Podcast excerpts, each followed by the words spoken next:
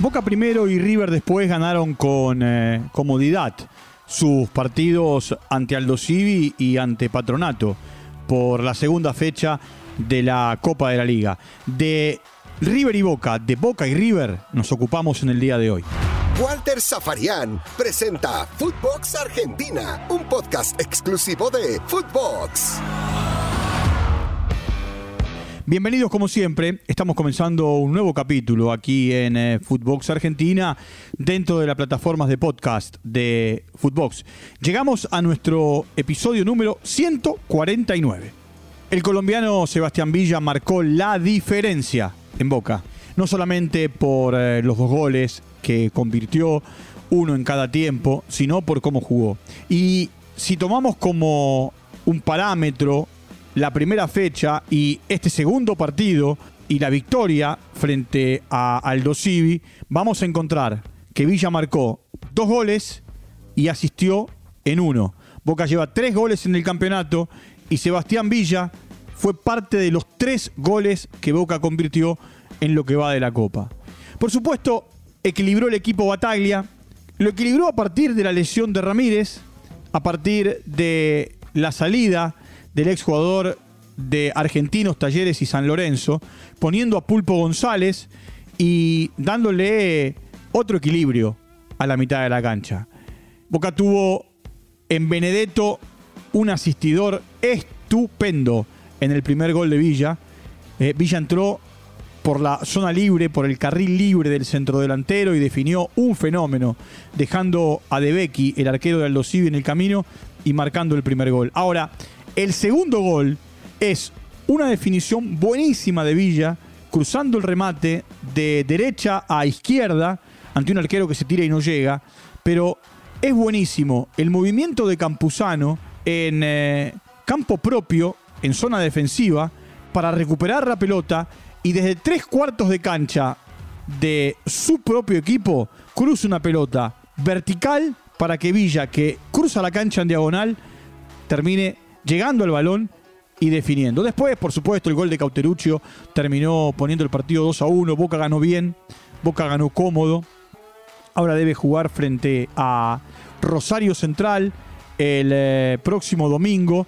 El partido se va a jugar en la cancha de Vélez. Boca por dos partidos va a salir de la bombonera. Recordemos que el partido del otro día, más allá del resultado, eh, la cancha parecía un picadero, eh, parecía un picadero de, caballos y eh, estaba propenso cualquier futbolista a una lesión seria.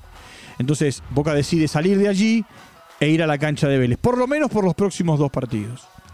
Ahora, es cierto que en el camino, Riquelme dice que por momentos Boca le parece un equipo inocente y le contesta Izquierdos después del encuentro. Ah, hace 15 años que juego al fútbol profesional. Eh, si fuera tan inocente o fuera mi compañero tan inocente no estaríamos jugando la primera boca.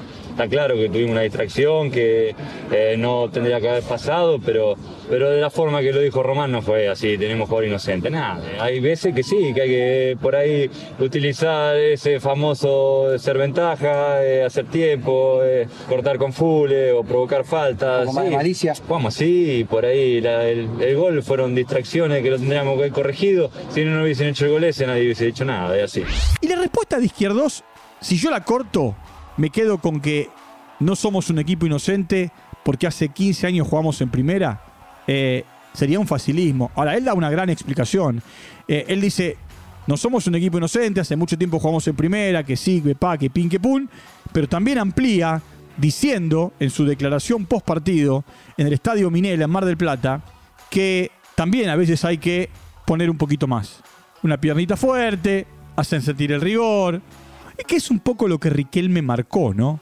Acá no hay ni una puja con Riquelme y los futbolistas, ni de los futbolistas con Riquelme, ni es que Izquierdos le contestó, simplemente le preguntaron y el capitán de Boca, como tal, salió a responder. Simplemente eso.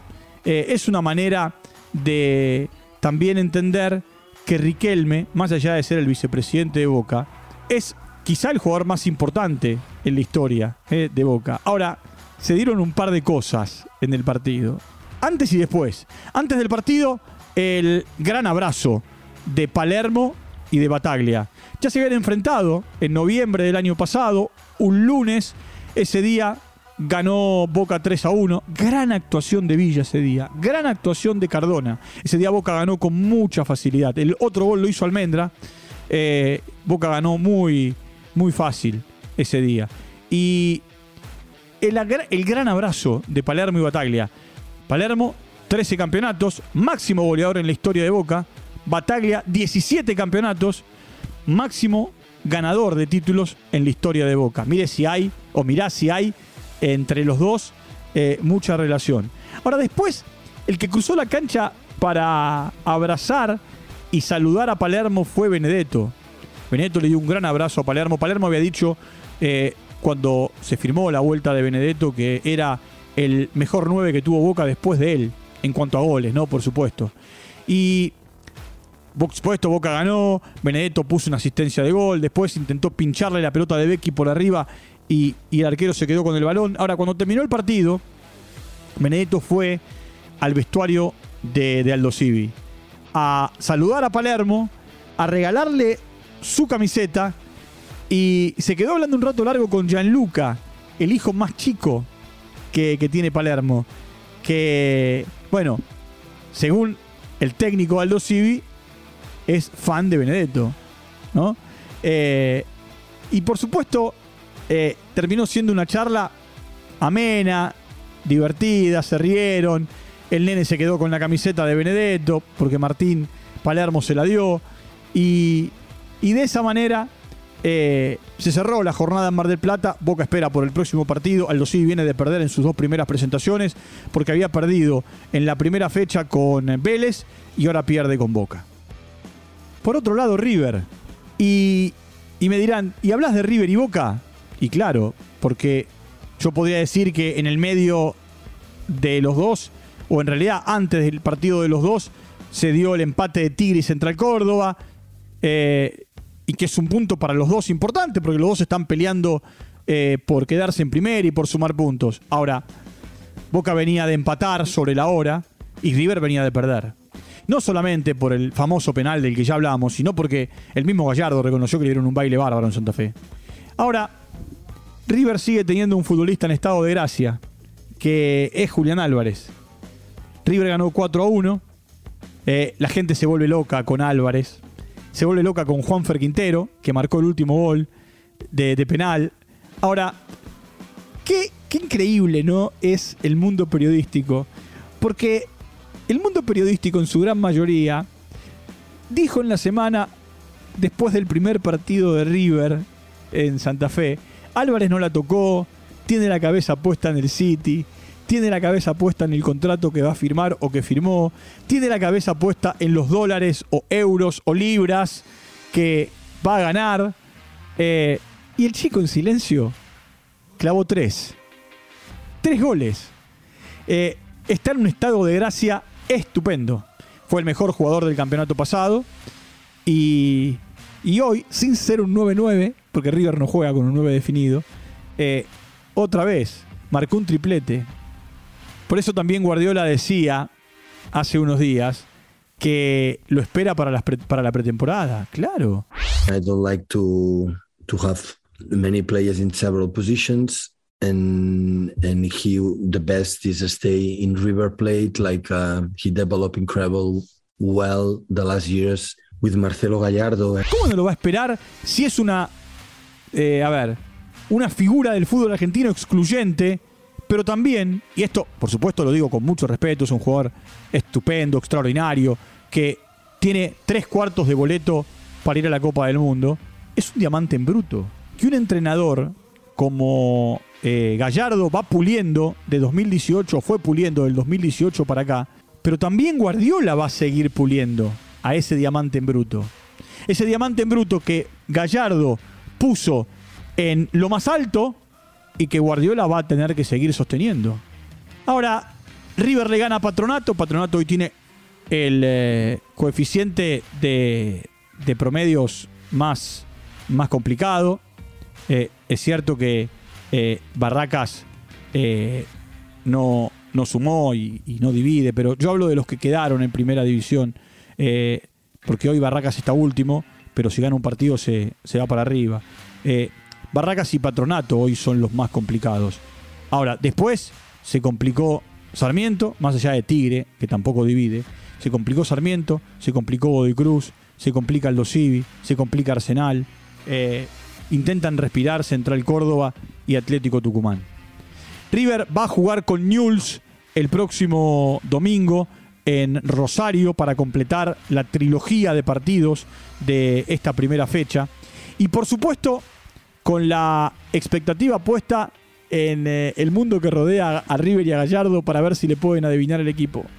Porque muchos para este partido otra vez creían que iba a sostener a los mismos y sin embargo, bueno, no jugaron ni de la Cruz ni Elías Gómez y, tampoco lo hizo desde el arranque eh, Quintero. Quintero eh, después sí entró y, bueno, eh, aparecieron Pochettino, Herrera y, y Barco. Herrera es un jugador estupendo, es un jugador que tiene mucho futuro, mucho futuro, un jugador que ha pasado por los seleccionados argentinos juveniles, que fue parte del equipo argentino que estuvo eh, jugando los, los Olímpicos en, eh, en Tokio.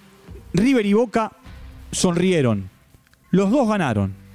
River arrancó complicado, después se acomodó y terminó goleando. Y Boca arrancó bien, arrancó firme, arrancó sólido.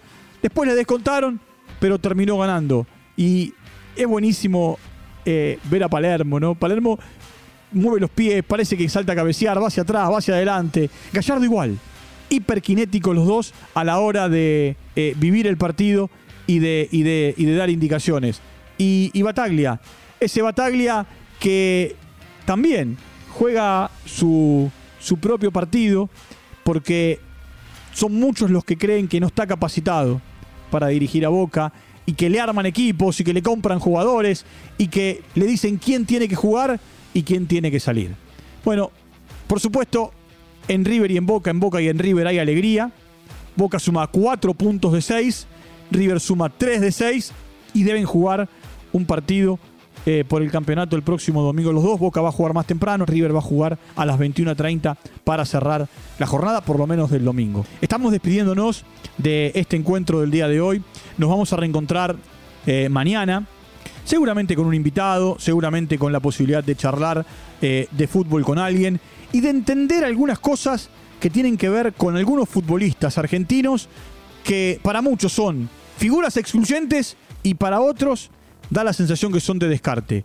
Eh, les recuerdo, entren a todas las plataformas de podcast, allí nos encuentran, Footbox, Footbox Argentina, y, y, bueno, y nos siguen. Y están muy pendientes de todo lo que voy haciendo yo, de todo lo que van haciendo mis amigos, mis amigas, mis compañeros y mis compañeras a lo largo del ancho de toda Latinoamérica. Un abrazo grande, nos reencontramos en cualquier momento y como siempre, muchas gracias por su compañía. Hasta la próxima, chau. Footbox Argentina con Walter Zafarian, podcast exclusivo de Footbox.